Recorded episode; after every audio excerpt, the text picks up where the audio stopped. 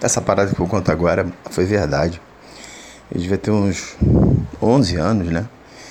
E um primo meu chegou, morava em outro estado. Ele é mais velho que eu, ele tinha 15 anos. E eu fui visitar ele na casa dele. Aí ele falou assim: pô, tem umas brincadeiras novas pra te mostrar. Eu era pequeno, não sabia nem que era sexo, né?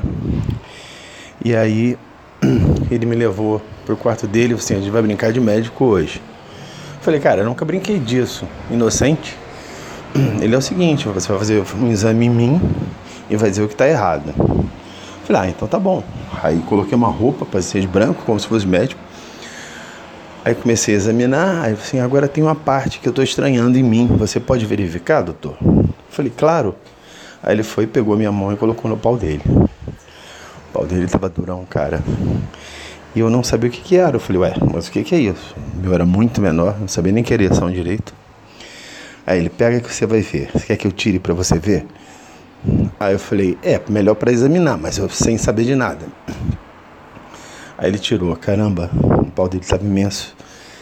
Ele já tinha 15 anos, então tinha pentelho, tinha uma cabeçona grande, grande, eu fiquei extasiado, não sabia o que fazer. Dali eu saí correndo, fiquei com medo.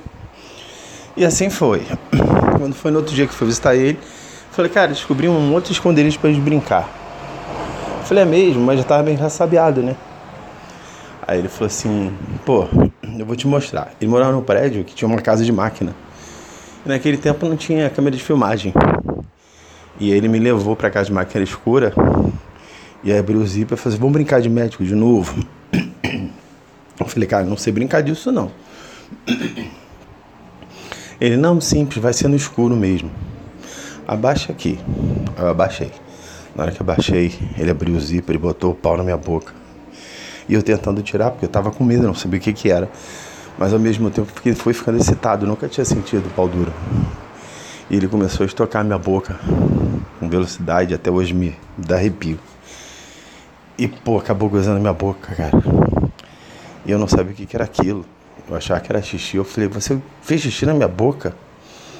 Ele falou, não, não, é normal.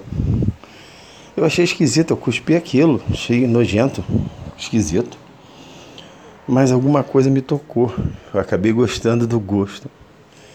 E aí, quando foi das outras vezes que eu sempre visitava ele, ele me levava, me me levava sempre no mesmo lugar. E aí eu já engolia de boa. Primeira vez que eu tomei porra. Porra, me amarrei. Até hoje sou viciado. Não posso ver ninguém excitado que quero beber a porra. E é isso.